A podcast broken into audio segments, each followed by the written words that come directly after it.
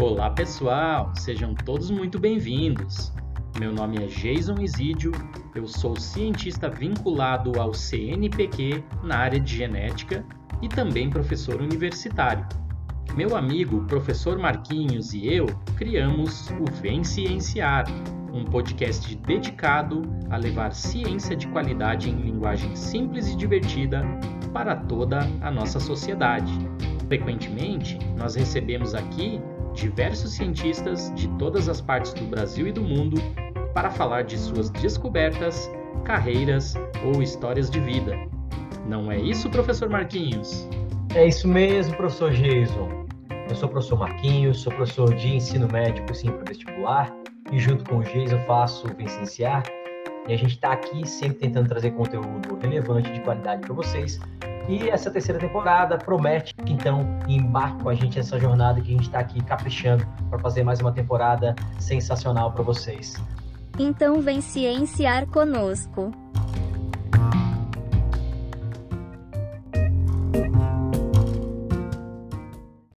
Olá pessoal, tudo bem com vocês? Estamos de volta aqui para mais um episódio do Vem Cienciar. Eu sei que muitos de vocês já estavam com saudade da gente. Temos recebido bastante recadinhos aí no nosso Instagram, mas a gente está realmente, como já falamos no episódio anterior, em alguns momentos aqui de transições em questões profissionais. E, como sempre, né, estamos aqui novamente para mais um episódio, agora com um tema que também foi muito pedido por vocês aí nas redes sociais. E hoje eu tenho uma grande novidade aqui também para apresentar para vocês. Nós, felizmente, aqui conseguimos uma pessoa que eu creio que vai ajudar bastante no crescimento do Vem Cienciar, a nossa querida Sara, ela vai se apresentar aqui um pouquinho para vocês, a voz feminina no podcast que vocês tanto pediram e que vai provavelmente aqui fazer a, a host né, dos nossos futuros episódios no Vem Cienciar. Sara, seja muito bem-vinda, se apresenta aí para a galera que vai adorar escutar um pouquinho da tua vida, do que tu fez até hoje. Oi, pessoal, obrigada, Jason. Então, me apresentando, meu nome é Sara, eu sou estudante do curso de Ciências Biológicas na Federal de Santa Catarina. E eu já estou na oitava fase ali, né, na finaleira, já estou fazendo TCC, inclusive o Jason, que é meu professor orientador. E além do TCC, né, na área de toxicologia, eu vou estudar é, os efeitos de um agrotóxico chamado 2,4 de palavrinha tranquila. os efeitos desse agrotóxico é, nas gônadas, né, na reprodução de um peixe chamado zebrafish. Então, além do TCC na área de, de ecotoxicologia, eu também estou fazendo iniciação científica com o professor Andrei Maier, do Laboratório de Neurociências, né? Ele também tem um podcast chamado A Culpa é do Cérebro, está fazendo bastante sucesso agora também. Quando surgiu a oportunidade da vaga, eu já fui correndo, eu falei, nem precisa de bolsa, só deixa eu fazer parte disso porque eu entrei na biologia com a intenção de ir para a área de neurociências, né? Mas com a mente aberta, porque eu acho importante a gente colocar um pezinho em cada área, pelo menos durante a graduação, para saber como funciona, né? Porque a, a, biologia é uma área muito ampla. Uh, e também estou no projeto de extensão do Laboratório de Micologia da UFSC, o Micolab, e criei um projeto dentro do projeto que é para escrever uma série de livrinhos infantis uh, para divulgar a importância dos fungos, né? Então, Estou fazendo muitas coisas na universidade. E fora dela, eu sou artista, né? Desde pequena, sou atriz, cantora, compositora. Também estou gravando meu primeiro EP agora, de músicas originais que eu escrevi. E também sou escritora. Tenho cinco livros escritos, três publicados, né? Estou no processo de publicar os dois últimos, porque três desses cinco são uma trilogia. E é isso. Então, basicamente, eu sou uma bioartista que gosta muito de se expressar por meio de palavras escritas. Faladas também, gosto bastante de falar, acho que é por isso que o Jason me convidou para fazer parte aqui. Ele acompanha minhas redes sociais, sabe que eu estou sempre falando por ali, fazendo uma divulgação científica aqui, outra ali, enfim. E é uma honra estar participando aqui com vocês e espero que eu possa agregar aqui.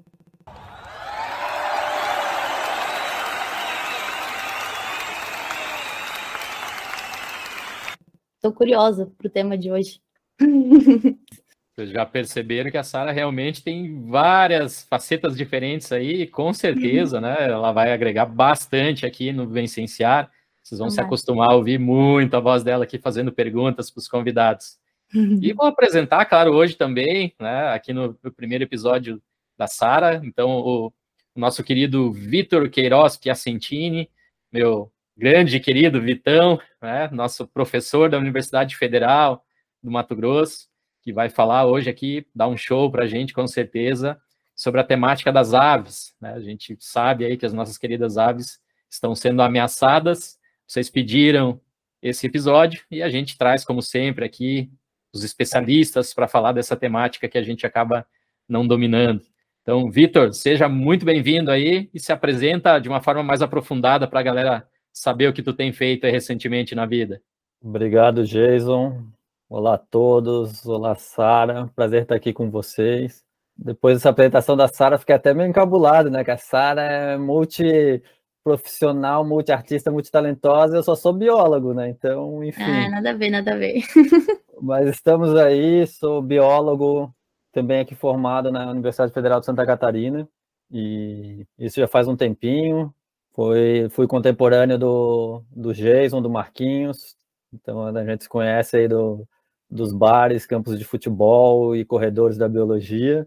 E depois aqui de, de, me formar aqui em Florianópolis, eu fiz mestrado em Ecologia e Conservação no, na Federal do Paraná, e depois segui migrando para o norte, fiz doutorado na, na USP, sempre com, com, passarinhos, daí na zoologia, trabalhei com, com a taxonomia, né, com a classificação científica de um grupo de beija-flores, e depois do doutorado, quando a gente entra naquele limbo ali entre estar formado e procurando emprego, consegui participar de três projetos de, de pós-doutorado, né, projetos curtos, um na própria USP, né, depois eu consegui fazer um no, na Filadélfia, na Academy of Natural Science da Drexel University, na Filadélfia, e voltei para o Brasil e fiz mais um projeto é, correlacionado com esse da Filadélfia, meio que foi a continuação, lá mesmo na Universidade Federal de Mato Grosso, e quando surgiu a oportunidade de fazer o concurso por lá, então hoje eu sou professor lá do Departamento de Biologia e Zoologia da, do Instituto de Biociências, né, da Universidade Federal de Mato Grosso, em Cuiabá, e nesses anos todos aí sempre atuei quando dava também junto Sociedade Brasileira de Ornitologia, já fui secretário da sociedade, conselheiro, membro do conselho deliberativo, eh, coordenei, né, coordeno o Comitê Brasileiro de Registros Ornitológicos, que ajuda a formular a lista de aves do Brasil, e estou aí já com 20 anos quase dedicados à ornitologia, fazendo trabalhos diversos com passarinhos e sempre com participação, colaboração com vários professores, de vários pesquisadores de várias áreas. Então, estamos aí, passarinho de, de Amazônia, de ave marinha, tudo quanto é coisa de passarinho me interessa, apesar de eu gostar mais dessa parte de taxonomia, de classificação das espécies, enfim. Ah, depois ele fala que é só biólogo. Sou só, mas eu sou só biólogo. Eu tenho pretensões de escrever um livro infantil também sobre passarinho, eu tenho Ai, várias pretensões aí da área, mas por enquanto a gente mal dá conta de ser biólogo, né? Então, estamos aí. Agora dando aula ainda, morrendo para preparar aula em disciplina nova, enfim. É que ser professor é um desafio, né? Não é para qualquer um, né? Ocupa bastante tempo. É, mas é um prazer também. Tem os, tem os ônus e os bônus, né? Tem Ai, muito retorno legal. Aliás, aproveitando isso, um abraço realmente para o Andrei, né? Que tá aí é, trabalhando junto, a Sara trabalhando junto com ele, e o Andrei realmente acabou deixando a universidade, né? Tá livre agora um pouco dessa parte burocrática, vai poder dedicar mais tempo aí a levar o conhecimento para a galera toda. Vitor, começando aqui, como diz o Marquinho, né, a sabatinada para os nossos convidados.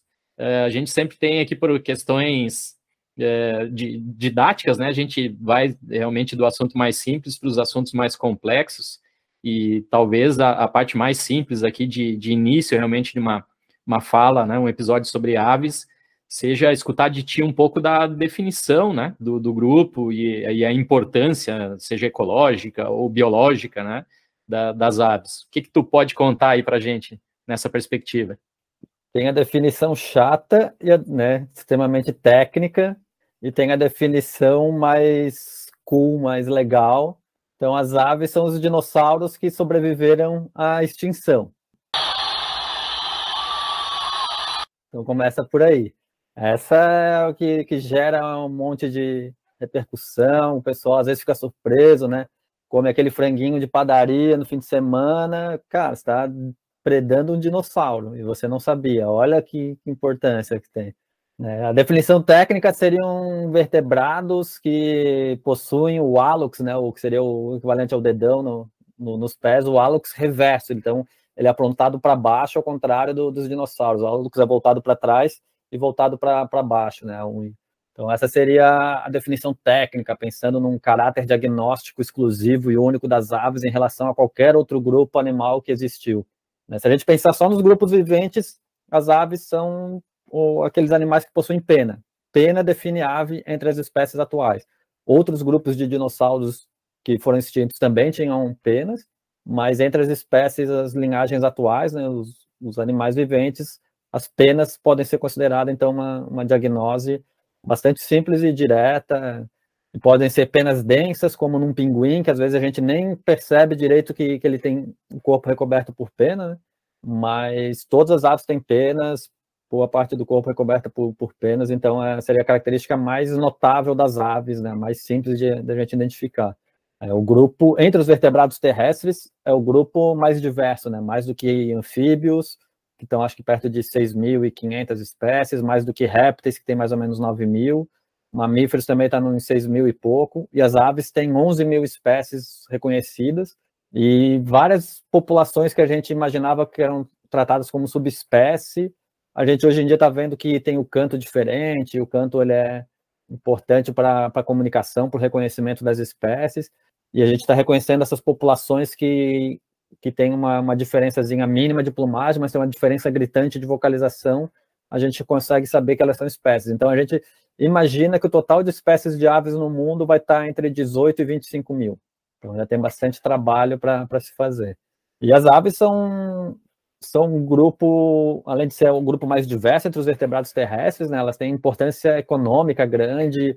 É, se não me engano, são as galinhas são o animal mais abundante em termos de número de indivíduos, né, de, de entre os vertebrados também, mais abundantes no planeta, né, supera o rebanho de gado bovino, supera qualquer outro animal, supera, obviamente, é, os seres humanos, a gente tem alguns bilhões, as aves têm muitos bilhões né, de galinhas, são uma espécie dominante no planeta. Então, se um extraterrestre viesse para a Terra agora e fosse pensar em termos de ah, qual é a espécie mais abundante, que é a dominante aí, as galinhas são as donas do planeta. E elas então, que... os dinossauros ainda dominam o mundo. Os dinossauros dominam o mundo, exatamente, Sara. Muito bem percebido. Os dinossauros continuam reinando no planeta.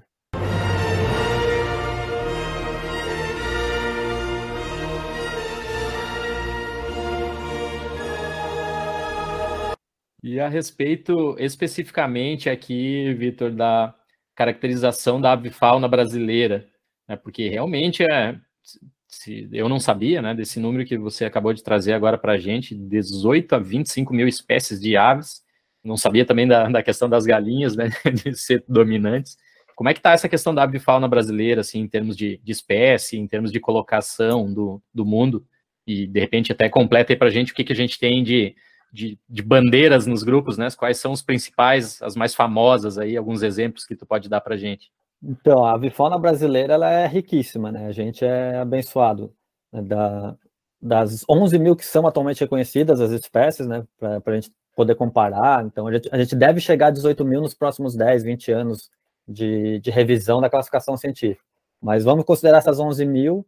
1900, 1971 espécies são reconhecidas pelo Comitê Brasileiro de Registros Ornitológicos, então a lista que é a mais aceita aqui no Brasil, entre os ornitólogos, né, os pesquisadores de aves do Brasil, é a lista do CBRO, 1971 espécies. Só que a gente usa uma classificação bastante mais moderna do que uma espécie, vários trabalhos têm algumas divergências de números, dependendo do conceito de espécie, se, ah, o conceito biológico, né, aquela questão de, ah, mas se hibridiza, é a mesma espécie ou não é, e hoje em dia a gente está vendo que hibridização é super comum, não dá para usar a questão de você produzir híbridos férteis como sendo um parâmetro para delimitar espécies, né? Então, sem entrar, sem se aprofundar muito nessa questão do, do conceito de espécie, a gente, a gente está em segundo lugar na diversidade, a gente mais ou menos empatado com o Peru, dependendo justamente desses critériozinhos. Ah, um comitê aceita um trabalho de um pesquisador que, que separou uma espécie em duas, o outro não aceita. Então, pode ter uma divergênciazinha de números.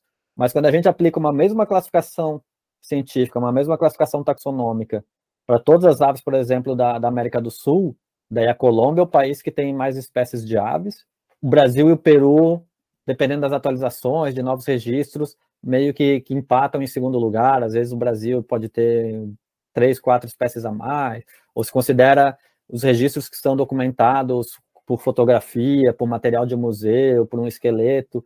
Daí o Brasil tem, o Peru tem mais do que o Brasil, ou, ou o contrário, enfim. Nós estamos ali em segundo, segundo, terceiro, mas a, a América do Sul como um todo é o continente da, das aves, né? O pessoal sempre chama a atenção da África como, como o continente dos mamíferos, e a América do Sul tem mais de 3.600 espécies de aves que ocorrem aqui, né? então quase um, praticamente um terço das espécies de aves do mundo ocorrem na América do Sul, e 2.500, 2.500, mais ou menos um quarto das espécies do mundo são endêmicas, né? são exclusivas da América do Sul. Então, a questão do, dos Andes tropicais, montanhas, a gente poder fazer um, um podcast em série falando sobre os motivos de por que tanta riqueza, né? de estruturação vertical, estruturação é, de elevação, com várias faixas climáticas, diferentes ambientes. Amazônia também, Vitor? Amazônia, Amazônia, apesar da, da gente achar que é uma grande floresta, a Amazônia tem um efeito dos grandes rios, né? Os grandes rios são como, como se eles fatiassem a Amazônia em blocos de floresta de terra firme, né? Que nunca laga. E a gente está falando de rios, não é que nem o Riachinho aqui, ah, o Rio Tavares, ou mesmo o Rio Itajaí, que é o maior de Santa Catarina, que tem, sei lá, 100 metros, talvez se muito o Rio Itajaí, eu não sei dizer, a gente está falando de rios de 500 metros, um quilômetro de uma margem para outra, às vezes até mais, se não me engano, o Tapajós chega a 11 quilômetros, o Amazonas chega a quase 50 quilômetros na época de cheia, em, algumas, em alguns trechos, né? E os passarinhos não voam. Às vezes eles até têm capacidade de voar, mas eles são bichos de interior de floresta que eles são, eles têm aversão à, à luz solar, à luz aberta, né, à área aberta. Então eles evitam cruzar os grandes rios, e eles acabam isolados em blocos. Então a Amazônia é, tem até uma, um, uma consequência grande para a conservação, né, que não adianta a gente, por exemplo, preservar só a metade oeste da Amazônia. A gente tem que preservar um pouquinho de cada ambiente, um pouquinho de cada secção do, do, de cada interflúvio da Amazônia, porque as comunidades animais, né, mesmo de plantas, se substituem imagens opostas dos rios, né? Isso o Wallace, o Bates, né? O Bates principalmente tinha visto isso na 1800 e poucos na, na Amazônia, né? Que de um lado do, do rio é um macaco, um bugio, se atravessa para outro lado é uma outra espécie parecida, mas já é distinta. Isso acontece com borboletas, lagartos, aves. Então, para o Brasil, a Amazônia tem uma grande diversidade e a Mata Atlântica tem uma grande diversidade pela questão de complexidade de relevo, né? Então você tem justamente, de novo, áreas montanas, automontanas frias, áreas de baixada mais quente, áreas com mais chuva, menos chuva, já muda a vegetação, já muda uh, os animais que interagem com aquela vegetação, e assim a gente vai produzindo uma grande riqueza de, de fauna em geral, né? Por isso que o Brasil é o país mais biodiverso do, do mundo. Então a gente vai ter é, essas faunas florestais da Amazônia e da Mata Atlântica, a gente vai ter bichos típicos do Cerrado, bichos típicos da, da Caatinga, né, mais ou menos dessas 1.970 espécies, quase 300, né, 293 são endêmicas, são exclusivas do Brasil. Então, só ocorre no Brasil, o Brasil é o campeão. A gente, a gente pode até, em número total de espécies, perder para a Colômbia, mas em termos de espécies endêmicas, o Brasil é o país que mais tem espécies endêmicas. Então, observador de ave que, que, quer, que gosta de colecionar encontros, né, visualizações de espécies de, de passarinhos, espécies de aves, tem que vir para o Brasil sem sombra de dúvida e conhecer os vários biomas, as várias regiões para poder completar o albinho deles ali de, de figurinha. A gente vai ter é, mais ou menos 100 espécies de aves marinhas, né, a gente vai ter mais ou menos 100 espécies e, e, e parte delas, né, do, 30 dessas 100 espécies de, de aves marinhas são é, espécies vagantes, então a gente também tem mais ou menos 100 espécies que tem registro no Brasil, mas elas não têm populações estabelecidas, elas ocorrem como um ou outro indivíduo que durante a migração é, desvia da rota e vem parar aqui no Brasil, então para o indivíduo, ele, o, o, território brasileiro tem uma importância ali na sobrevivência daquele indivíduo, mas ele não, o território brasileiro não faz grandes diferenças para a população daquela espécie como um todo. Né? Então, são espécies que a gente chama de vagantes acidentais. Então, são quase 100 espécies que são conhecidas no Brasil por um registro, dois registros, coisas acidentais. Daí a gente vai ter desde do, da maior, da segunda maior ave do, do mundo, né, que é a ema, ela vai perder para o avestruz, ela vai rivalizar com o avestruz é da África, ela vai rivalizar com o emu da, da Austrália, com o casuar também na, do norte da Austrália e Papua Nova Guiné. A gente vai ter é, até algumas das menores aves, menores vertebrados, como o beija-flores, né? A menor espécie endêmica da, da ilha de Cuba, que é o beija-flor abelha, mas a gente tem espécies também que chegam a menos de 2 gramas, então a, a diversidade de aves no Brasil ela é extremamente representativa. A gente vai ter mais de 100 e 180 famílias, acho. É um número surpreendente, assim, de, de, de formas, espécies é, apreciadas pelo canto, espécies é, que são perseguidas pela caça, diversidade grande. A gente tem espécies icônicas, né? Bichos estranhos, como o galo da serra, é um bicho laranja, com uma crista que, que tampa o, o, próprio bico, né? A crista vem no, no formato de, de meia-lua por cima da cabeça e encobre o bico. Então você olha assim pro, pro bicho, você vê um olho num, num semicírculo e você não vê o bico, é até difícil de reconhecer, com penas extravagantes, é, até remete às aves do paraíso, e é um bicho que vai no chão e ele dança para as fêmeas e ele limpa a serrapilheira ali, o foliço do chão, porque ele gosta de, de dançar na, no terreno limpo, então ele faz um, um círculozinho ali de uns dois palmos de diâmetro, onde ele dança abaixadinho para fêmea, são vários machos, cada um com o seu o seu palcozinho e a fêmea fica olhando e os vários machos dançam e daí ela escolhe e tem gente que diz que não escolhe que na verdade é, todos os machos cooperam que já está definido quem é um macho alfa. Então tem muita coisa para que a gente está descobrindo aos poucos ainda nessa. Imagina você ter 1.970 espécies para estudar, talvez mais do que isso, e às vezes uma espécie você dedica uma vida inteira para ir aprendendo todos os rituais. A gente tem muita coisa para aprender ainda sobre as aves do Brasil. Não sei se eu. Ah, para a gente colocar também mais, um pouquinho mais de contexto, né? O Brasil ele é o, o segundo país em número de espécies ameaçadas também. A Indonésia tem mais espécies ameaçadas do que o Brasil. Então, quando a gente pensa na, na lista global de espécies ameaçadas, são perto, um pouquinho menos de 1.500 espécies que estão ameaçadas no, no Brasil. Dá mais ou menos, de cada oito espécies no mundo, uma está ameaçada, né? What? Então, são 13,5% quase das espécies do mundo estão ameaçadas. 175, ou seja, mais de 10% das espécies globalmente ameaçadas estão no Brasil. E se a gente, se a gente for for. O Brasil é o país que. Aliás, o Brasil não é o segundo de espécies ameaçadas, ele é o campeão de espécies ameaçadas, ele é o segundo de espécies endêmicas. A Indonésia tem mais espécie endêmica, mas o Brasil estava como campeão de, de, espécies ameaçadas, com 175. E se você, e, mas tem muitas espécies que globalmente até estão estáveis, mas que podem estar ameaçadas no Brasil. Então, a lista nacional, que é o nosso principal instrumento de, de, de conservação aqui do, da lista do ICMBio do Ministério do Meio Ambiente, Daí a gente tem 250 espécies ameaçadas de aves no território brasileiro.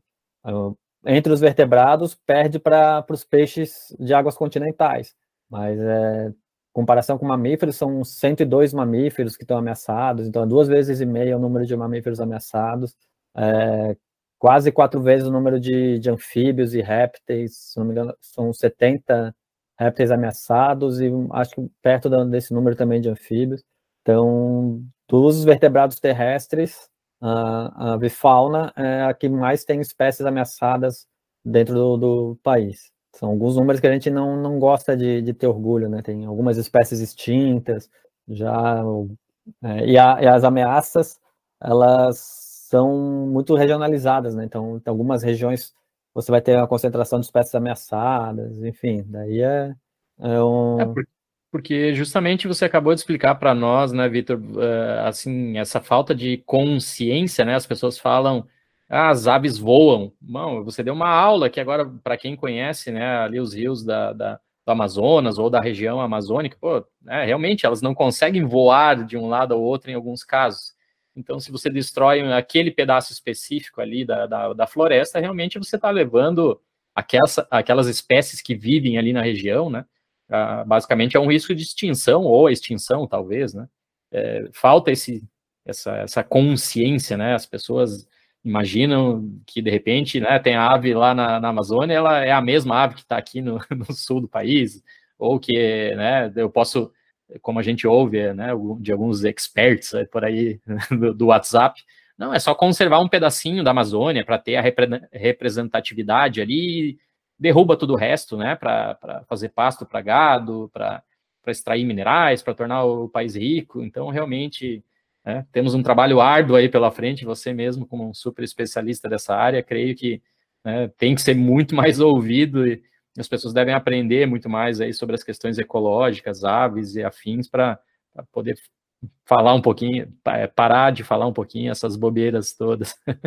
Exato, tem uma, uma questão da ecologia das espécies, né, que se aplica para aves e para outros grupos que como elas percebem o ambiente é diferente da gente, né? Então, primeiro tem essa questão da capacidade de voo, que ela não é infinita, do tipo, a gente não tem todas as espécies de aves em todos os locais do mundo, pelo contrário, cada região vai ter seu conjunto de espécies por adaptações a microclima, a várias, vários fatores que, que a gente às vezes tem a dificuldade de visualizar, né? Então a gente tem na Amazônia as áreas de, de, floresta de terra firme, que eu falei que nunca alagam, e tem as áreas de floresta de várzea, né? As várzeas propriamente ditas, os igapós, né? nas águas claras e águas, águas pretas, que elas são sazonalmente inundadas. E você tem um contínuo da, das, da, justamente da floresta alagada, e de repente você sobe um barranquinho ali, 3, 4 metros, e você já está num, num, bloco de terra firme. E as aves não vão de um, de uma, de um bloco, de um tipo de formação de floresta para outra a gente às vezes acha que é um contínuo, que é a floresta contínua, mas as aves conseguem perceber a diferença. Então, porque as espécies, claro, de plantas são diferentes, né? Tem adaptações ao solo, vai ter a raiz adaptada, é, o ciclo de inundação, os nutrientes vão ser diferentes. E então você vai ter plantas diferentes que vão atrair certamente insetos diferentes, que vão ter frutos diferentes. E ainda que tenha espécies generalistas de aves que vão estar em qualquer ambiente, vão estar na capoeira, vão estar na área que foi desmatada, as aves seguem e elas vão, é, é impressionante. Você está às vezes acompanhando um bando misto lá com várias espécies de aves na Amazônia e os bichos vão e não entram para, se ele é um bando de, de aves de terra firme, eles não entram para a floresta de várzea. E é contínuo, você não, não, não, não vê ali um, uma delimitação muito nítida. Você sabe que 5 metros para um, um, lado é claramente alagado, 5 metros para o outro você já está num, numa elevação do terreno, já não, não é mais alagado, e você está ali, e os bichos meio que, que respeitam isso, mesmo que as copas das árvores sejam contínuas, tem uma continuação ali de floresta, mas não é o ambiente, né? Então, além, além do efeito do rio que a gente comentou, muitas vezes as espécies de terra firme se somam à largura do rio às vezes quilômetros ainda, ou pelo menos centenas de metros, dependendo do tipo de rio, de floresta de várzea, que vão, vão servir de barreira. Então os bichos não chegam nem perto da beira do rio para atravessar. E a gente tem muitas aves que têm a capacidade de voo muito limitada. Né? Bichos que voam pouco, é, que têm a musculatura peitoral fraca. Né? A gente sempre fala da galinha, ah, a galinha tem, tem o peito branco, né? a carne branca do peito, porque ela não voa, ela não quase não tem uh, as mioglobinas ali na musculatura, então elas não conseguem manter a atividade fisiológica do, do voo batido, o músculo é fraco. A gente tem isso em aves de, de hábito caminhador também na floresta, a gente vai ter alguns passarinhos que voam, conseguem voar 50 metros, mas, cara, voou uma vez, já cansou, não consegue voar mais. O quê? Como? Então, as aves, elas elas respeitam muito, elas interpretam o ambiente de uma maneira muito diferente da, da gente. E isso as pessoas não percebem. Né? Então, tudo isso você vai ter diferentes regiões com diferentes ameaças, com diferentes é, é, taxas de desmatamento, diferentes impactos sobre a, a, a, fauna, sobre o ambiente natural, e tudo isso vai, vai, vai afetando as espécies de maneira também regionalizada, diferenciada, e daí você vai ter as regiões de mais impacto com muito mais espécies ameaçadas, né? Não, imagina ao longo da história humana quantas espécies a gente não extinguiu e nem sabe, né? Nem, nem chegou a, enfim, saber qual espécie era. A gente está só extinguindo e está acontecendo isso, né? Tanto é que alguns estudiosos Muito. defendem que a gente está na sexta extinção em massa, né, do planeta, porque a gente está extinguindo em massa várias espécies que a gente nem descreveu ainda. Então, isso é um problemaço, né? A gente tem o caso do Dodo, né? Dodô, tem gente que fala Dodo, Dodô, enfim, que era uma pomba, ela era, é, uma, era de uma família própria, mas relacionada aos pombos, que não voava, das Ilhas Maurício, e acho que tinham, descobriram recentemente que tinha uma segunda espécie de dodo da, das Ilhas Reuniões, e tem até um livro, né, bastante famoso, um livro de conservação, que é o Canto do Dodo, e que o cara fala que o bicho foi extinto, a gente tem esses restos de esqueletos, a gente tem os desenhos de navegadores, mas a gente não sabe como é que era o canto do dodo, porque nenhuma pessoa parou, sentou para prestar atenção, para apreciar como era o canto dessa ave. E é uma coisa que a gente nunca vai recuperar. A gente Nossa. nunca vai saber como era o, o canto do dodo. Comeram ele, né? Ele tinha bastante Comeram carne. muito. É, Foi que essa coisa que não voava. É. Então era quase que um, um, um galinhazona, um chesterzão. Sim. E foi dizimado. E, aliás, extinção e ilhas, e essa questão de quantas espécies a gente extinguiu sem saber, a avifauna de ilha é muito interessante porque as ilhas se isolam, então lá no Pacífico, a gente tem um paradoxo das saracuras. Não sei se vocês têm familiaridade com saracura, ou quem dos ouvintes tem familiaridade com saracura. Saracura parece uma galinhazinha, ela caminha e ela voa com a aerodinâmica de um besouro, assim, né? Fazendo um barulhão. Você acha assim, cara, esse bicho é um péssimo para voar. Ainda bem que, que ela tem as perninhas para caminhar, e caminha na floresta, caminha no manguezal. E, em geral, é um bicho que é tido como um péssimo voador, é, é relativamente pesada, as asas curtas. Apesar de ela ser uma péssima voadora, as saracuras em geral, pensando nas sanãs, em todo o grupo da família das saracuras, a gente tem sim que várias dessas espécies migram, para nossa surpresa, e elas têm uma capacidade de dispersão muito grande. Então, elas colonizaram muitas ilhas do Pacífico e as ilhas do Pacífico, a gente está falando de ilhas vulcânicas com montanhas de mil, mil quinhentos, dois mil metros às vezes. Você tem de novo aquela gradação com florestas frias, é, nebulares no topo, com florestas quentes na baixada. Em, em várias dessas ilhas, como não tinha mamífero, as aves não é, foram perdendo a capacidade de voo, né? Porque o voo é extremamente custoso então, a evolução foi favorecendo aqueles bichos que voavam menos, que não voavam, economizavam energia e não tinha necessidade de fugir de, de predadores. Em várias ilhas a gente acabava tendo espécies de saracuras que não voavam endêmicas de cada ilha. E daí depois uma outra saía voando, colonizava outra ilha, enfim. E uma estimativa com base em, em fósseis e subfósseis das ilhas do Pacífico, eles acham que só de saracura, com a colonização humana das ilhas do Pacífico, foram mais de 1.800 espécies de saracura que foram extintas nos últimos 500 anos, ou uma coisa assim, alguns poucos mil anos, desde a colonização do Pacífico, né? Não, é, acho que a Austrália foi 48 mil anos, eu não vou lembrar exatamente a sequência das ilhas do Pacífico, mas enfim, de extinção moderna, se calcula pelo número de espécies endêmicas, né, fazendo um, um paralelo ali, a partir das espécies endêmicas de saracura, número de espécies que não voam, etc., se calcula em mais de, de 1.800 espécies de saracura extintas em, em tempos modernos.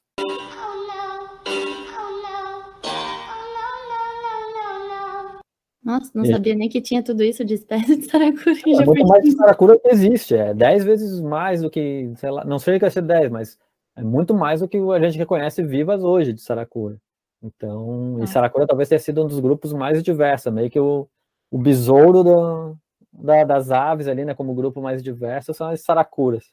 Então, você vê, é, a gente continua aprendendo é, o tempo inteiro. Sempre surge novidade, algumas não tão agradáveis de, de, se descobrir, né? No Brasil mesmo a situação é bem crítica, né, Vitor? Eu, eu sou paranaense de, de nascimento, né? A gente tem a, a ave símbolo, a gralha azul. Eu lembro de, de ver muita gralha azul quando eu era pequeno, né? Feliz da vida. É, o pessoal que continua morando lá na, na, minha região diz que já é cada vez mais raro de, de observar ela. E assim a gente vê os, os, os relatos de, de E eu nem sei, sinceramente, se a gralha azul é considerada em. estando em extinção né, no Brasil. É só o relato mesmo do pessoal dizendo que é, as visitas são muito menos frequentes e tal. Mas tem vários outros casos que se tornaram bastante famosos no Brasil, né, Vitor? Com algumas aves símbolo nossa aí que estão ameaçadas ou foram consideradas extintas por um tempo. O que, que tu pode dizer um pouquinho para nós aí? Então, a, a gralha azul é, é, interessante, né? Que ela tem duas populações com uma leve diferença de, de coloração, inclusive, e tem estudos tentando entender se são duas subespécies, alguma coisa. Que o bicho do Planalto de Araucária, ele tem um azul um pouquinho mais esverdeado, puxando já para um, um verde, e o bicho do litoral é um pouquinho um azul puxando um pouquinho para o roxo já. E a população do litoral aparentemente conseguiu se adaptar a ambientes urbanos e está muito bem. Então, aqui em Florianópolis, né, eu estou visitando hoje, apesar de eu ser de Cuiabá, estou visitando Florianópolis, então tem, tem gralha azul na, no terreno aqui da casa dos meus pais, tem na, no campus da UFS que você vê, enquanto que no Planalto, é, esse relato de que estaria escasseando não é exclusivo do Paraná, eu já ouvi aqui em Santa Catarina também. Apesar disso, no geral, a gralha azul está bem o que a gente vai ter é uma, uma grande, grande ameaça para as aves brasileiras em função, por exemplo, é, desmatamento, né? Então, as principais causas de ameaça da, da conservação das aves é desmatamento. Então, áreas como a Mata Atlântica ao norte do Rio São Francisco, né? Que a Mata Atlântica também, ela é seccionada não por grandes rios, mas por outros fatores de, de relevo, então, a gente tem várias matas atlânticas ao norte de São Francisco, que é o chamado Centro Pernambuco de Endemismo. A gente vai ter uma comunidade de aves lá, que é onde teve o maior desmatamento da Mata Atlântica, por causa do ciclo de cana-de-açúcar. Então, a gente tem, acho que, menos de 2% de vegetação e tudo fragmentos pequenos. A gente vai ter a Mata Atlântica da, da Bahia, com, também com características diferentes da Mata Atlântica da Serra do Mar da Mata Atlântica do Planalto de Araucária, da Mata Atlântica do interior de São Paulo e Minas, né, da, das áreas de floresta estacional. Então, a gente vai ter diferentes, diferentes impactos, né, como eu falei, regionalizados, da mesma maneira como a Amazônia do leste do, do Pará e do Maranhão, extremamente fragmentada também. A área da Amazônia que mais sofreu desmatamento, agora entre os rios Araguaia, Tocantins e Xingu, né, até o, o rio Tapajós, e entre o rio Tapajós e Madeira. Então, a gente vai ter, em primeiro lugar, perda de habitat por expansão da fronteira agrícola e desmatamento, né? Porque a gente tem perda de habitat não só com desmatamento, a gente pode converter um campo natural em plantio de soja, no Cerrado acontece muito isso, então não, não caracteriza desmatamento, mas é destruição de, dos ambientes naturais. A gente vai ter de novo, na né, comunidade adaptada para os campos, campo sujo, campo limpo, com comunidades de aves diferentes. Então, o Cerrado está tomando muita, muita paulada agora com, com desmatamento. E daí a segunda causa de, de, espécie, de, de ameaça para as espécies de aves no mundo são as espécies invasivas, né, que muita gente chama até espécies invasoras, é, especialmente em ilhas, cabras, é, gatos, ratos, porco, destrói muito o ambiente de, de ilha, então as espécies endêmicas de ilha sofrem. No Brasil, nem tanto, a gente não tem um, para a avifauna brasileira tanto impacto de espécies invasivas. A gente vai ter alguma coisa de, de captura. Então, o bicudo é uma ave é, apreciada para gaiola, um parente do curió, se tornou extremamente rara, extremamente rara por perseguição de gaiola mesmo, de gaioleiro. A gente vai ter ararinha azul. Ararinha azul, ninguém entende direito por que, que ela declinou tanto, né, quando ela foi, ela te, teve um impacto forte de captura para comércio, mas antes disso, se acredita que talvez a construção do Lago do Sobradinho tenha inundado uma boa parte de um habitat que era importante para a ave, se não é, ao longo da vida inteira do, do indivíduo, em épocas de seca, né, esses, as aves da caatinga, das, das regiões estacionais, né, de sazonais, elas muitas vezes elas mudam de local, como tem migração famosa que a gente vê, que sai da, da tundra do Canadá e vem para a América do Sul, a gente tem migrações dentro da América do Sul, a gente vai ter migrações, né, deslocamentos bastante regionalizados, de espécies quase nômades. Então, na Caatinga, e especialmente em períodos de, de muita seca, às vezes tem uma espécie de planta ou um tipo de ambiente que é, é chave, ele é um ambiente que determina a sobrevivência de toda uma população. Então, a ararinha azul talvez já tenha sofrido um primeiro declínio pela perda de, de habitat da caatinga florestal na beira do Rio São Francisco, e depois, uh, em cima disso, vem a captura incessante para venda no, no comércio, né, que é um bicho bonito. Então, tinha vários criadores no, fora do Brasil que tinham ararinha. Né? Inclusive, teve a, a história que foi retratada no filme Rio, né, que era baseada num, num macho, Presley, que uma senhorinha tinha o bicho no, nos Estados Unidos, daí ela ficou, ela ficou idosa, já não estava conseguindo cuidar, entregou para as autoridades lá dos Estados Unidos, e foi um rebuliço, né, porque na época, era o final do, dos anos 90, se não me engano, início dos anos 2000, todo mundo que tinha ararinha na Europa, nos grandes criadores, lá do, da, da Ásia, da Indonésia, enfim, eles tinham reunido para fazer um plantel, então se, se conhecia, né, teoricamente se imaginava que se conheciam todos os indivíduos de ararinha em cativeiro, e só tinha um indivíduo que no ano 2000 sumiu da, da natureza, que era o último macho, que ele vivia acasalado com uma fêmea de Maracanã, da outra espécie, e daí, de repente, me surge uma senhora nos Estados Unidos com uma ararinha que ninguém nem tinha notícia, que era o Presley.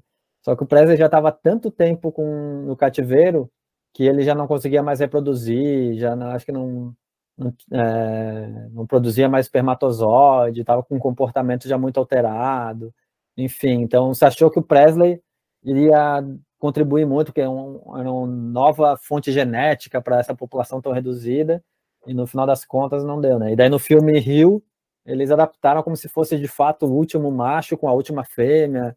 Então teve a liberdade poética ali do Carlos Saldanha.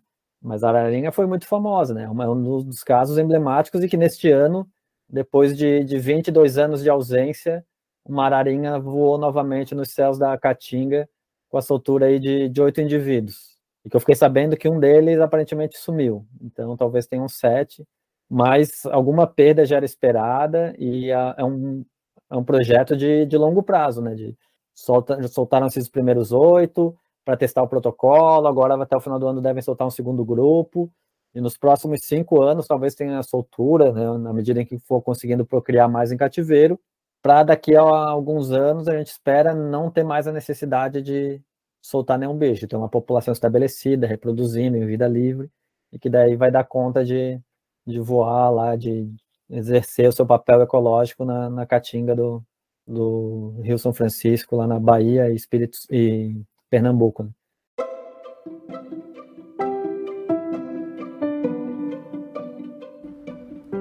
Você gosta deste assunto? Quer saber mais a respeito dele? Então você pode interagir conosco nas nossas redes sociais. As nossas principais redes são o Instagram, arroba Vencienciar, ou o nosso canal no YouTube. E se você quiser nos ajudar a melhorar o mundo através da ciência, você também pode divulgar este podcast para um amigo ou familiar.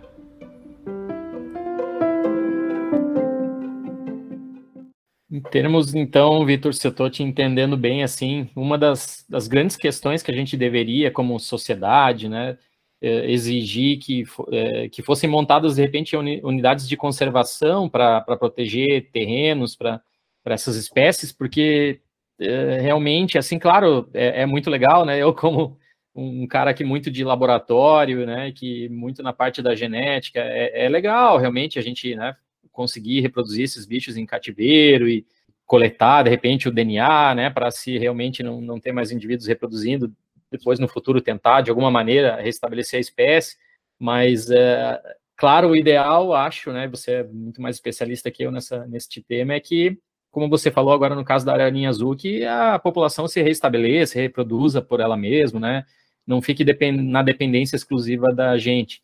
Mas existiria alguma outra coisa, além das unidades de conservação, que a gente poderia fazer, então, para tentar dar uma, uma freada nessa nossa devastada aí da natureza em relação às aves? Tem, tem várias, várias medidas que podem ser tomadas e muito tem a ver com a biologia das espécies, né? Porque criar um, um papagaio, uma arara, um psitacídeo, em cativeiro é relativamente fácil, né? Bichos frugívoros, comem frutas, sementes.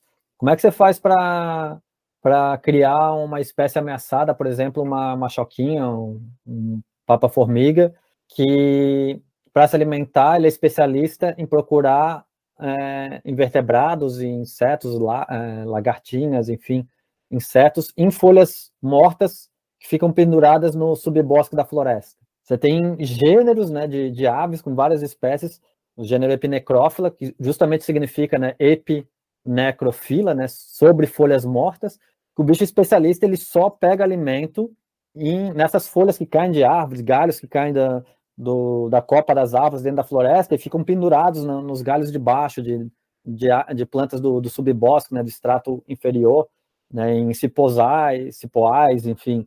Então, o bicho é extremamente especializado, já é insetívoro. Para você oferecer inseto para um passarinho cativeiro é super difícil, né? Para ele conseguir toda a gama de nutrientes que ele precisa. E ainda assim, o bicho é especialista em se pendurar e entrar nessas folhas secas, na, na, nesses galhos secos para pegar alimento. Então, você pensa o, o, desafio. Então, as aves insetívoras são um desafio que não, a criação em cativeiro não vai solucionar.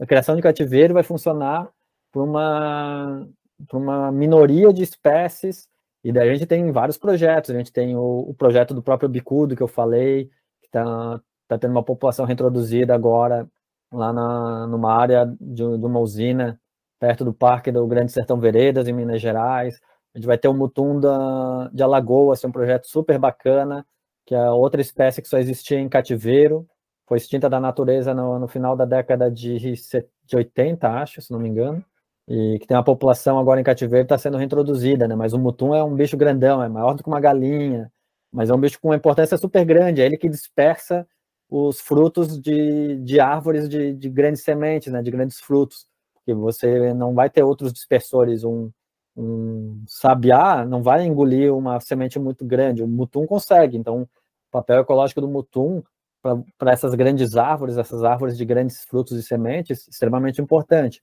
Então tem um projeto lá também com criação, mas tem vários outros projetos que vão depender sim de é, unidades de conservação, e, e, daí você tem é, muitas vezes também atividades é, casadas com educação ambiental e que são muito importantes, né? A, a gente vai ter, por exemplo, o periquito cara suja, lá no, na Chapada do, na, na Serra do Baturité, no, no, Ceará, que é um dos casos de conservação mais bem sucedidos do Brasil, né? O pessoal da, da ONG Aquasis, não sei se eu posso fazer a propaganda deles, mas já fazendo, é um dos projetos de maior sucesso. Era um bicho que estava criticamente ameaçado.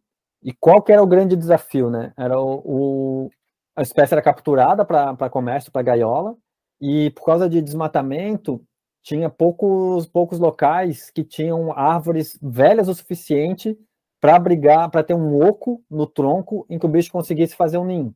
Então tinha uma, um, um, uma demanda muito grande por novos espaços de identificação que naturalmente estavam em falta ali no ambiente, né? Um bicho de, de borda, ele era mais associado até com, com as matas estacionais das partes mais baixas da, da serra do da, da serra do Baturité do que da serra mais úmida do topo mas o bicho se adaptou na borda dessa mata mais úmida do topo quando as partes mais baixas foram desmatadas. Então o pessoal da Aquasis começou a, a distribuir caixa ninho, né? faz uma caixinha de madeira dentro de uma das medidas lá adequadas, começa a amarrar nas árvores e começou a fazer parceria com a população. Então chegou um momento que a própria população pede, ah, eu quero que vocês instalem uma caixa aqui no meu quintal, aqui na minha chácara, porque eu quero que o cara suja venha frequentar aqui a minha casa também. Isso foi um sucesso tão grande, claro, teve caixa ninho que virou ninho para abelha, que virou ninho para mucurinha, né, para os marsupiazinhos lá, parente do gambá, justamente porque a, a mesma dificuldade que, a, que o periquito cara suja tinha para identificar, outros animais também tinham, né, você tinha uma, uma falta do, do recurso oco de árvore na natureza. Então eles começaram a instalar tantas caixas ninhos que a população daí começou a reproduzir. E claro, você está instalando uma caixa ninho na, no quintal de um, morador, o morador não vai deixar um estranho subir na árvore para lá tirar o filhote para o tráfico, então você tinha uma proteção. E a partir daí, nos últimos 10 anos, a população aumentou eu não vou lembrar os números exatos, mas foi era menos de 200 indivíduos, se não me engano, 150 ou 200 indivíduos, e a população hoje em dia é mais de, de mil e pouco, acho que está beirando 1.500. Os números eu, eu, posso estar errando alguma coisa, mas é, mas quem acompanha o bicho já não é mais criticamente ameaçado, o bicho já passou para em perigo, que é uma, para quem não sabe, né, tem são três níveis de ameaça: vulnerável, em perigo e criticamente ameaçado de extinção. E as espécies são avaliadas e elas são classificadas, eventualmente elas podem ir para uma categoria de mais ameaça, ou, se elas se recuperam, elas descem para uma de menos ameaça. O, o cara sujo ele já desceu para em perigo e estava sendo avaliado para descer talvez para vulnerável. E daí agora já descobriram outras populações, está tendo reforço, né? tem vários projetos, é um projeto super bacana, é um dos maiores cases de sucesso. Né? Mesma coisa na Chapada do Araripe, a gente tem um trabalho de educação muito forte com o soldadinho do Araripe.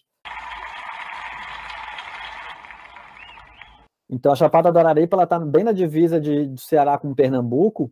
Se não me engano, a parte do, do alto, a maior parte dela é, já fica em Pernambuco, mas, mas, é uma vegetação de, de carrasco, mais associada com a caatinga. Só que a Chapada ela funciona como uma esponja. Então, tudo que chove entra para as camadas logo abaixo da superfície e escoa para a borda da chapada. E na borda da chapada você tem então as nascentes de água que vertem ao longo da, da encosta e que vão é, ser responsáveis por todos os rios, todo fornecimento hídrico de várias cidades da região ali do Crato, do Cariri, né, é, Juazeiro do Norte. Então, a, e, e, e o Soldadinho do Araripe está justamente nessa mata de encosta, mata úmida, junto das nascentes. A fêmea faz ninho em cima do riozinho de água transparente nas nascentes de água, é fortemente associado. E preservar o soldadinho do Araripe é preservar as nascentes, é preservar a água para todo mundo que mora ali, para bicho, para gente, para quem produz, para quem tem a sua roça, quem produz comercialmente, quem tem a sua plantação. E daí a ONG também, não lembro se é a própria Aquasis, mas era o mesmo pessoal que estava envolvido.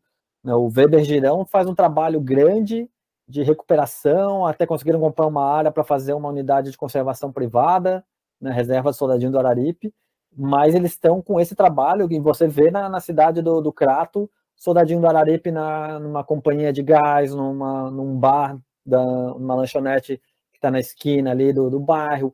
Então está sendo popularizado e o pessoal hoje já tem essa consciência que salvar o, o soldadinho é salvar a si próprio, é você ter uma qualidade de vida então, acho que a educação ambiental tem um, um, fator muito importante. Esses trabalhos no Ceará são um dos indicativos, como a gente tem outros, né, da, da, em outros locais do Brasil, outros projetos também grandes. A gente tem da, da Rolinha do Planalto, que daí tem a ver especialmente com criação de unidade de conservação em Botumirim, em Minas Gerais, uma espécie que ficou 75 anos sem registro confirmado e foi redescoberta em 2015 e tem entre 20 e 30 indivíduos que são conhecidos na natureza. Isso aí, se der um fogo grande, extinguiu a espécie para sempre, né?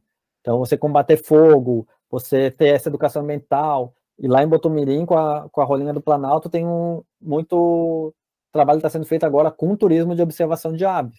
Então, a, o turismo de observação é uma ferramenta muito forte, porque tem grande potencial, né, como a gente falou antes ali, tem 293 espécies endêmicas do Brasil, e vem turista do mundo inteiro que quer ver essas aves endêmicas do Brasil.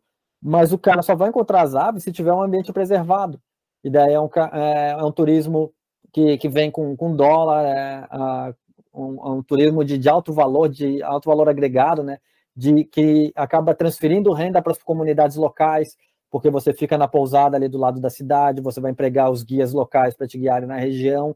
Então é um turismo muito legal porque tem essa, essa grande é, oportunidade de transformação de locais. Então, tem muito local no Brasil que nos últimos 10 anos cresceu bastante o turismo de observação e, e ele vem junto com a conservação. Então, o potencial é grande. A gente espera que, que mais áreas é, surjam, novas pousadas especializadas, e isso, sem dúvida, contribui bastante para a conservação. A vida do rico é diferente. Ah, que espetacular. Que baita aula, Vitor. Me conta aí um pouquinho a respeito do, do trabalho que, que você vem desenvolvendo especificamente lá na, na UFMT. De repente, deixa uma, umas dicas aí para a galera que quiser saber um pouquinho mais do. Tu, tu, perguntou ali antes se posso fazer propaganda. Pô, deve fazer essas propagandas boas, com toda certeza, inclusive as tuas próprias aí, que tu tiver, não sei se tem site do laboratório, material que tu queira propagandear. Rapaz, vou fazer uma contra-propaganda já para amiga minha que está me devendo finalizar o desenho da, da logo do meu laboratório para a gente terminar de montar o site. Ó. Oh. Faz mais semanas que ela está devendo, mas ela, como ela está fazendo por por caridade, digamos assim, né? Na, na amizade, na camaradagem, ela tem que fazer nas horas vagas dela. Então, até entendo. Então, nós não temos ainda um site. Mas o que, que eu trabalho? Eu não tenho trabalhado diretamente com, é, com projetos de conservação.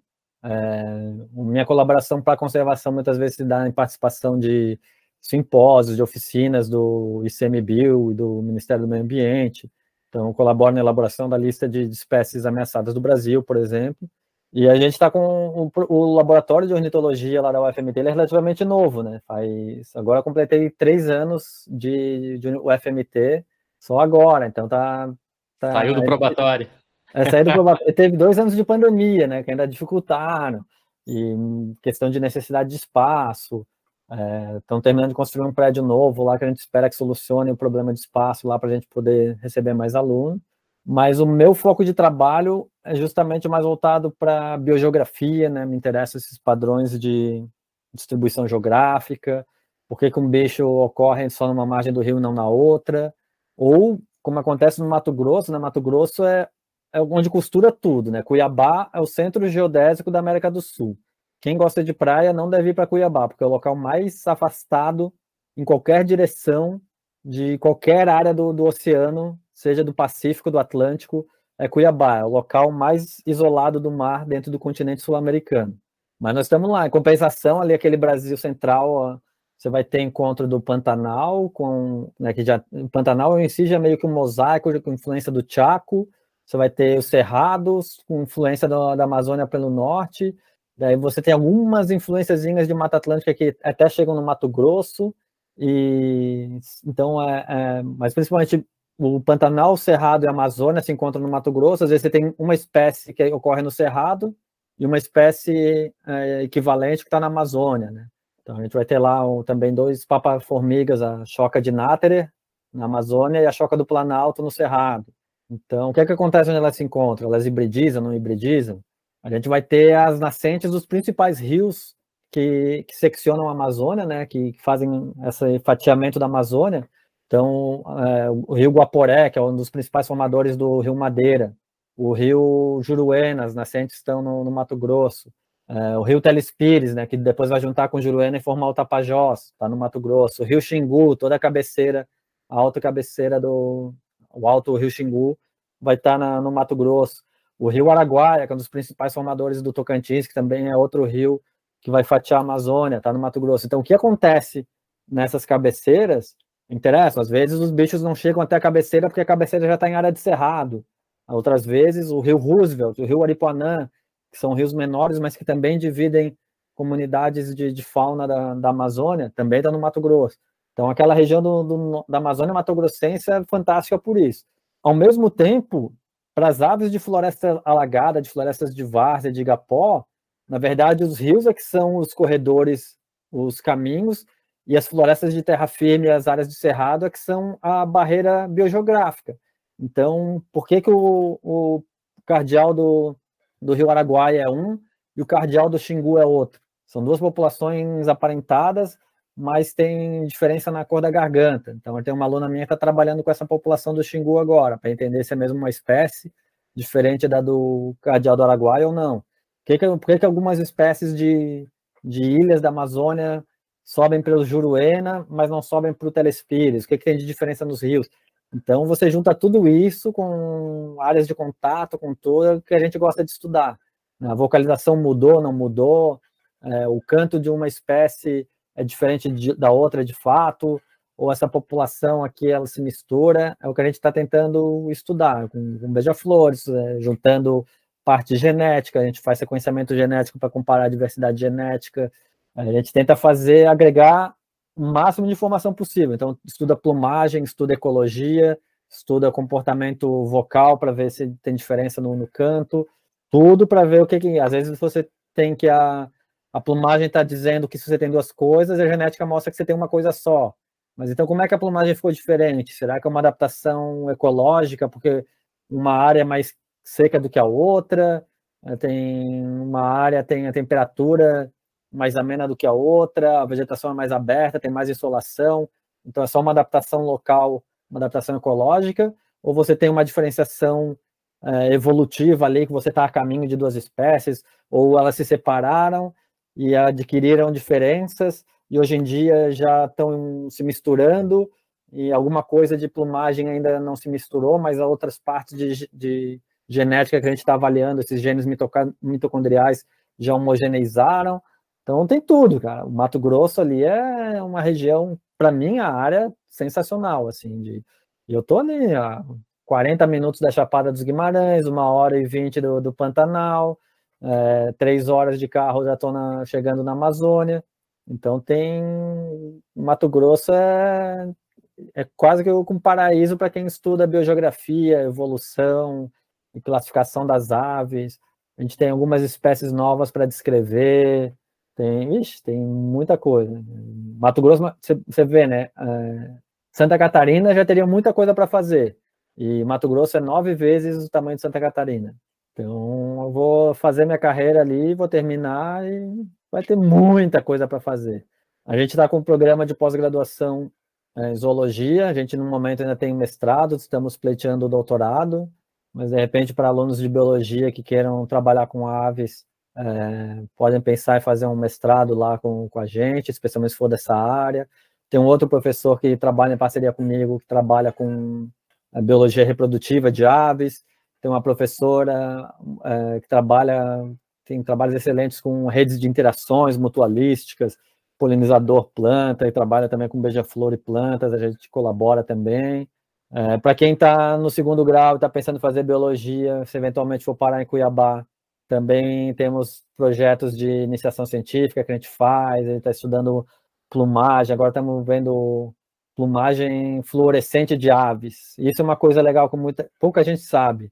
Você pegar a luz negra e apontar para, por exemplo, uma coruja, especialmente nas áreas internas e que quase não pegaram luz é, solar direta, né, luz do dia na plumagem da coruja, a coruja brilha laranja rosado. Uma coisa surpreendente, porque tem as porfirinas, e as porfirinas elas absorvem a luz ultravioleta e refletem dentro do espectro visível, né? Então a gente está descobrindo isso. Você mexe assim a, a base das penas que fica é, escondida brilha muito, assim, é impressionante. Mas se você joga uma luz natural por cima, você não vê esse brilho. Então você tem que colocar lá na, os bichos que estão empalhados, né, taxidermizados na, na, coleção científica que a gente tem. A gente tem que apagar todas as luzes, vai com uma lanterninha dessas de luz negra e coloca em cima da coruja, daí você mexe na, na, na plumagem dela, nas penas, e começa a brilhar laranja, rosado, uma coisa sensacional. Agora a gente está investigando, começando um projetinho para ver quais são as famílias de aves que apresentam isso, é, quais são as regiões do corpo. Então tem, a gente tenta usar criatividade aí, tem um pouquinho de tudo. No caminho, o dia de amanhã a gente nunca sabe, né? Eu gosto de trabalhar com taxonomia, classificação científica das aves, mas não, não é sempre que a gente consegue, ainda mais com pandemia, com restrição de viagem, porque daí você tem que visitar vários museus para comparar material de diferentes regiões do Brasil, às vezes de museus de, fora do país, porque a, as fronteiras elas são políticas, né? elas não são ecológicas, biológicas. Então, uma espécie que ocorre no Brasil, muitas vezes ocorre até os Andes, ou nos Andes tem uma população que é, evolutivamente é muito próxima, né? uma, uma espécie irmã que a gente chama, e daí você tem que estudar aquele bicho da Colômbia para ver o quanto ele é diferente das populações do, do Brasil. Então, você tem que ir num museu que tenha material preservado, taxidermizado daquelas populações dos outros países. Então, no momento, a gente está engatinhando ainda nessa área, mas a gente tem interesse. E quem quiser conhecer, em breve vai ter, nós vamos ter o site, e daí eu peço para vocês divulgarem aí, a Sara vai poder divulgar nas redes sociais dela, ela é polivalente, vai poder divulgar o site do, do nosso laboratório aí para propagar o nome, a palavra da ciência. Eu fiquei sabendo, aliás, que a Sara teve aula sobre aves justamente com um colega teu, é? é isso então, aí, com o Guilherme. Tive aula com o Guilherme. Guilherme colega de, de, quarto. um colega do departamento lá departamento. em São Paulo. É, vulgo Lama, um abraço para ele. E justamente, quem quiser trabalhar com aves aqui em Florianópolis pode procurar o Guilherme Brito. Não sei se pode mesmo, se ele tem com vaga no laboratório dele, mas enfim, ele que se vire para acomodar os alunos, para acomodar mais gente. E Guilherme foi, foi, nossa, a gente se conhece dos congressos desde o início dos anos 2000, daí quando fui fazer doutorado na USP, é, tinha recém aberto uma vaga na, na república dele, e lá fui eu morar com ele, com outro amigo nosso, que hoje, coincidentemente, é professor, colega meu lá na Federal do Mato Grosso também, herpetólogo. Felipe. Então é um mundo pequeno, né? O mundo ovo, o famoso mundo ovo, todo mundo se conhece. Então o Guilherme tem aí. Eu não vou falar dos podres dele por uma questão ética. O que aconteceu na República fica na República. E a Sara está aqui, né? é, não, não vamos falar. A gente vai respeitar aí. Eu acumulei umas perguntas, eu posso atrasadamente perguntar. Mas é pode, é claro, não, pode. Eu não queria te interromper, eu tava, meu Deus, tá tão legal, eu não vou parar ele agora. Não, se deixar, eu vou falar o não, dia é inteiro. É legal, vou fazer é uma série aqui, Aves 1, 2, 3, até Aves número 35. não, você estava falando da coruja, é que há dois semestres eu tive, né, a, a disciplina de Zoologia de Vertebrados 2, com o Guilherme, inclusive. E eu lembro de a gente aprender sobre os iridossomos, que são aqueles cristais de queratina. Isso tem a ver com a questão da coruja ali que você falou, ou são outras estruturas, já indo mais a fundo? a, a fluorescência tem a ver com porfirina. As porfirinas. Ah, você falou, tá. Não tem a ver com seridossoma, de... é outro tipo, Não. né? Tem a ver com a cor azul, verde, algo assim, né? Tipo que os pombos têm aqui atrás, assim. A... Então, a, também não é iridescência. Essa foi uma boa pergunta, porque muita gente é, pergun é, de fato questiona, né? É a mesma, a mesma coisa que faz os beija-flores brilharem, que dependendo Isso. do ângulo ele reflete luz de, de cores diferentes. Na verdade, são, são fenômenos físicos diferentes. Excelente, excelente pergunta, Sara. A iridescência, ela tem a ver com a, a microestrutura da pena. A microestrutura da pena forma cristais, então é como se fosse um prisma. Então, da mesma maneira que o, a luz incide num ângulo e daí ela, ela abre e vai ter as cores do arco-íris, né? por isso que a gente fala até iridescência, a gente vai ter uma refração diferenciada da, dos diferentes espectros de luz pela microestrutura das penas dos beija-flores, desses pombos que têm justamente iridescência na nuca. Ó, pouca gente nota isso, hein? Bem observado. Pombos têm iridescência também. Então, nesse caso, é de microestrutura das penas. A gente está falando da luz visível, que ela passa, ela sofre refração e determinados comprimentos são filtrados e outros são favorecidos num determinado ângulo. Então, você vê uma mesma parte do corpo do beija-flor que é verde, de repente quando você fica de frente para ti, ela é completamente avermelhada ou ela fica mais negra, enfim, vai ter essas diferenças de coloração. No caso da, da fluorescência, é uma transformação, então as porfirinas elas recebem a radiação ultravioleta, aquilo faz a, a excitação das moléculas que vão absorver parte dessa radiação, dessa energia, e vão retornar parte da energia num formato de onda é, não tão curto, né, dentro do espectro visível. Então, é um fenômeno um pouquinho diferente, não tem a ver com a microestrutura, porque a microestrutura ela seria numa escala acima da molecular. A porfirina é molecular mesmo, é cada molécula Entendi. de porfirina vai receber e vai refletir. A microestrutura uhum. ela seria, não sei como explicar, não sei a palavra, uhum. Ela é uma estrutura micro, mas não tão micro quanto uma molécula. Entendi. É uma estrutura física, um nível quase que de tecidos biológicos, embora não, ali você não tenha tecidos vivos, né? Mas uhum. tem a ver com a estrutura de, da, da, de como as fibras do, as proteínas vão formar um, uma espécie de um cristal, e daí você vai ter mais é, moléculas uhum. de água ou não, vai formar uma estrutura de refração na iridescência, enquanto que na, na fluorescência, a questão mais no nível molecular. Mas... Entendi.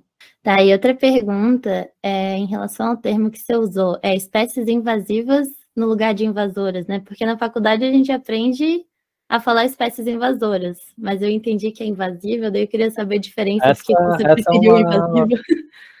essa é uma batalha que eu venho travando, que em inglês é invasive é, species, Aham. e não invader ou qualquer coisa do tipo. E no português traduziram para invasoras. Uma espé mas invasiva, ela tem uma conotação, se você for ver a, o sentido das palavras, invasora é quem entra num ambiente novo. Então, toda espécie exótica, ela é invasora, mas nem toda espécie exótica vai causar um dano, nem todas elas são invasivas. Invasiva é quando você Isso, tá, entra entendi. e você começa a perturbar. Uhum. Né? Ah, nossa, que pessoa invasiva, está invadindo minha privacidade, sei lá. Então, ela, é a mesma coisa. Então, a, a, a tradução mais adequada, ao meu ver, mas isso não está publicado, é uma Uhum. ideia que eu já discuti com alguns pesquisadores, é chamar espécie invasiva. Mas qualquer espécie exótica, ela vai ser invasora porque ela invadiu um espaço novo. Ela, pode até nem ser de um outro país, ela pode ser uma espécie brasileira que colonizou, que foi solta, caturrita que é, invadiu o espaço, beleza, mas está lá no bico de lacre. Bico de lacre é um passarinho africano é, que é invasor, mas que ele não, não compete com, com as espécies nativas. Ele come o capim dele lá, faz ninho com capim também que é exótico. No final das contas, ele não está tirando espaço de ninguém, ele não coloniza Sim. novos ambientes, ele só aproveita o que o ser humano já detonou, que invade capim colonião, capim, capim elefante, enfim.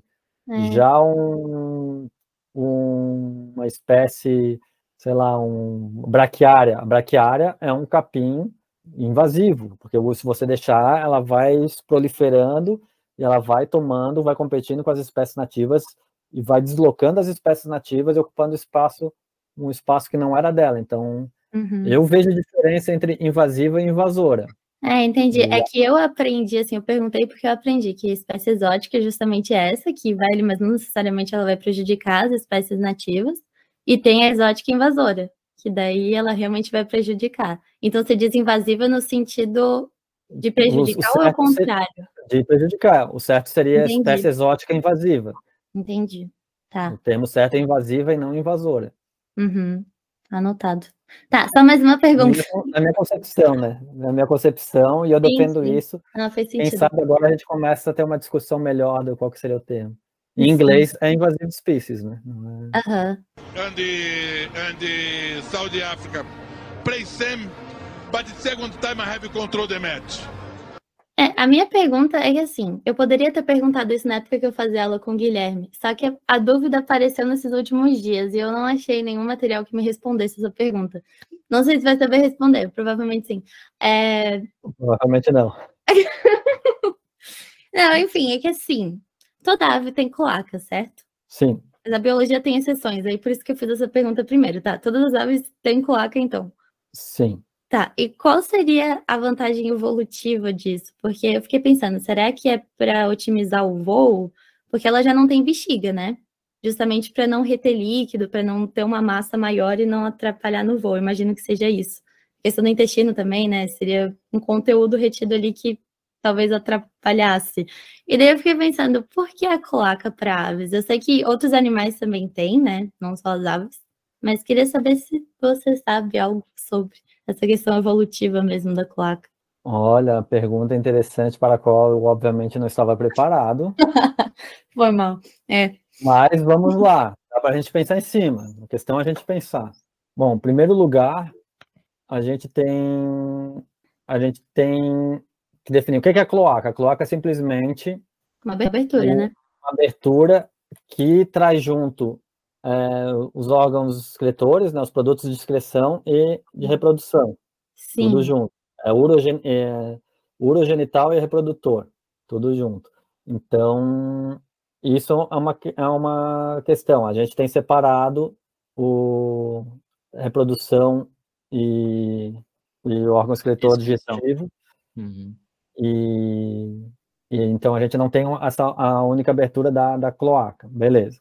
Uhum. Mas em termos de reprodução, a gente pode ou não ter órgãos intromitentes, que não necessariamente tem a ver com, com, com pênis dos mamíferos, pode ter a ver com falo, no, no caso das aves. Então, anatídeos tem, tem um órgão fálico é, intromissor para a condução do, do, do esperma para dentro da cloaca da fêmea. Uhum.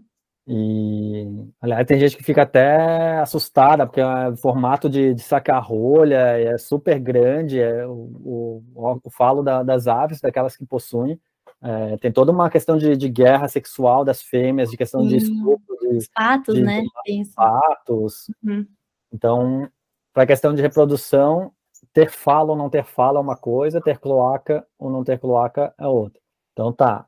No caso do, da cloaca, eu acho que tem a ver mais com o fato de que o, os répteis, os arcosauromorfa e mesmo os lepidossauromorfos, os répteis em geral, eles já tinham cloaca, então as aves simplesmente mantiveram. Sim.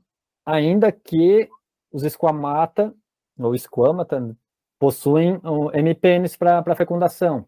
Então eles uhum. têm órgão transmissor também. Então, serpentes, lagartos têm um MPNs para cópula, mas, enfim, é, peixes, alguns peixes vão ter, os tubarões vão ter clasper, mas peixes em geral não vão ter, os anfíbios também não, só uhum. vão ter cloaca. Então, acho que foi uma, meio que uma manutenção. Então, para as aves. Sim. É, não teria a ver com o voo, então, né? Porque se criou né? antes. A cloaca, a cloaca, justamente, existia antes em outros, em outros, organi outros animais da linhagem evolutiva uhum. das aves.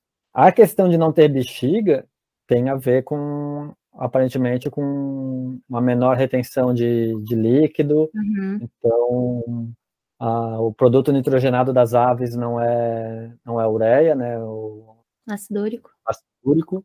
Então, ele é pastoso, então a parte branca lá do cocô das aves, a galinha fez cocô, tem a parte pretinha e a parte branquinha. A parte branquinha é justamente do, do ácido úrico precipitado uhum. e a parte preta que é, são as excretas do, do sistema digestivo.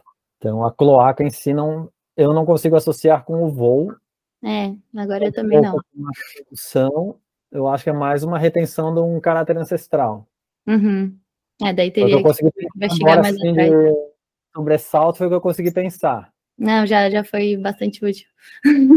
Vou continuar pensando sobre, estudando sobre. Eu, eu realmente nunca tinha pensado nisso, mas vai sempre no pelo menos, Vitor, quando a gente dá as, as aulas aqui, né, de a, a, parte mais evolutiva, assim, principalmente nas ciências biológicas, sempre tem aquela velha história, né, que nós somos um pequeno ponto aqui na história evolutiva, é. né, do planeta e das espécies, e realmente muitas delas não estão, como muitas pessoas podem, porventura, pensar, não estão finalizadas, né, ainda há espaço para ser trabalhado muita coisa, Exatamente. né, ao longo da, do processo evolutivo. É, a gente está num, se, se não houver a sexta extinção, a gente pode estar no meio, a gente pode estar no início da história evolutiva do planeta, daqui a mais não sei quantos milhões de anos vai continuar tendo a vida. Se a gente conseguir destruir o planeta, a gente está no fim da história evolutiva do planeta, mas por uma questão mais acidental do que Sim. de capacidade da vida de, de se perpetuar. Né? Vamos ver. Infelizmente, a gente não vai viver até, até daqui a alguns milhares de anos para saber a resposta. Nós talvez não, mas a nossa espécie, quem sabe? É, Vamos deixar anotar, né? fazer um pergaminho daqui a 10 mil anos, alguém acha e alguém vai saber a resposta. Estávamos no meio, no início ou no final da evolução. Espetacular, meus queridos. Vitor, não sei como te agradecer, meu querido, pelo teu tempo aí. Para quem não sabe, a gente está em pleno feriado aqui, gravando com o Vitor com a Sara. No meio das férias. As minhas férias, pelo menos. E, pô, a gente saiu aqui de processo evolutivo, cloaca e toda a parte de conservação, rondamos todos os aspectos de, de aves possível aqui. Vocês viram que o Vitor é um cara realmente, é uma enciclopédia, né? O cara é, é, é espetacular. Imagina, eu sou o cara empolgado, se deixar eu falo, falo demais, gente, mas é porque, cara, é tanta coisa, tanta coisa que daria para falar. E é fascinante mesmo, né? Tantas, Ainda mais ter que estuda isso, tanta coisa que você falar de, de beija-flores, a gente poderia uhum. falar de bichos especialistas que se camuflam, do Urutau, das lendas. Né? A gralha azul, ela enterra o pinhão ou não enterra o pinhão, afinal de contas? Essa é uma lenda hum. verdadeira? Aparentemente a lenda foi ela ainda foi adaptada das, do, de uma ave euro, europeia, né, do, um gaio da, da Europa, enfim. É, tem várias histórias aí que daria para falar de, de passarinho. Não é à toa que a gente tem até alguns podcasts especializados em passarinho.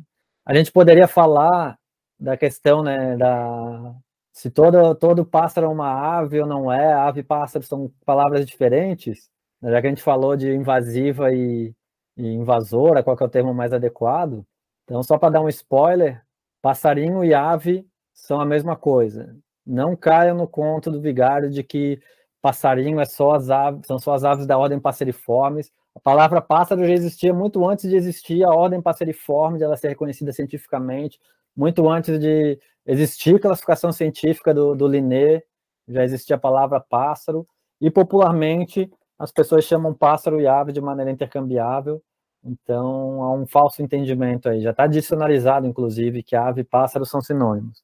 E só isso já dava, dava para chamar o Fernando Straub de Curitiba, que é um estudioso dessas questões linguísticas que eu também gosto, e ele escreveu um artigo e que fala justamente disso, né? Pássaro e ave são, são sinônimos, assim como tubarão e cação, como boto e golfinho, mas não, não vamos polemizar mais, já polemizei demais, depois o pessoal vai reclamar. Aquele Vitor só quer saber de, de, mudar os conceitos, não estou mudando o conceito, gente. Então, boto e golfinho é a mesma coisa? Boto e golfinho é. Eu estava numa discussão com os meus amigos sobre isso. Cação e tubarão também, embora uhum. tenha aquela piadinha clássica que eles falam que tem diferença, né? Que quando você come ele é cação, quando ele te come é tubarão. Então, essa seria a diferença. Entendi. Mas se você Faremos for outros no, episódios. É, se for no mercado pedir um filé de cação, um cação anequim, é o tubarão branco. O cação galhudo é o tubarão martelo.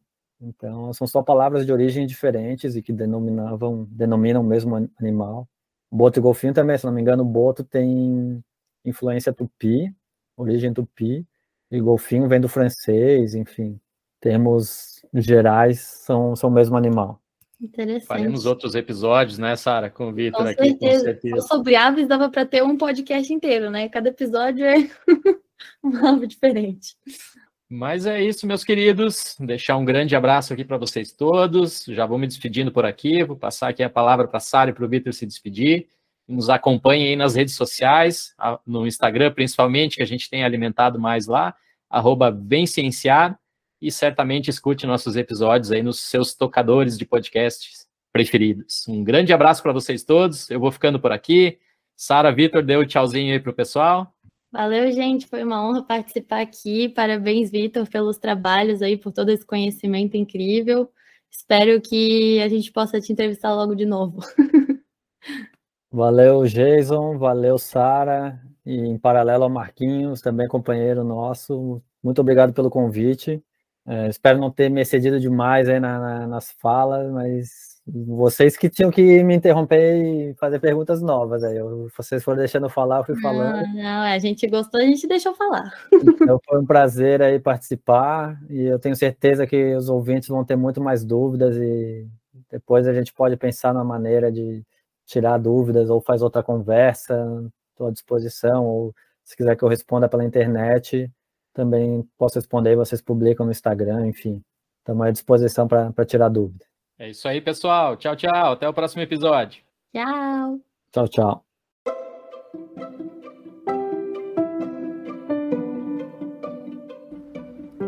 Você gosta deste assunto? Quer saber mais a respeito dele? Então você pode interagir conosco nas nossas redes sociais. As nossas principais redes são o Instagram, arroba ou o nosso canal no YouTube. E se você quiser nos ajudar a melhorar o mundo através da ciência, você também pode divulgar este podcast para um amigo ou familiar.